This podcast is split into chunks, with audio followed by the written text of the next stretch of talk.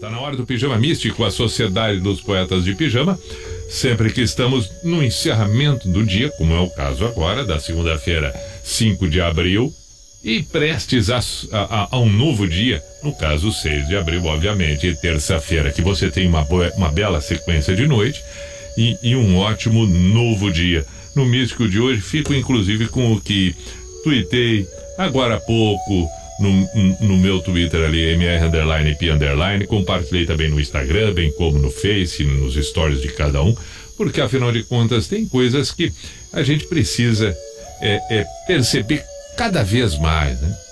Entre elas, a questão do respeito e da não necessidade de sofrer na própria pele para entender o que outra pessoa possa estar tá passando, possa estar precisando e de que maneira a gente tem que reconhecer isso e que maneira conduzir.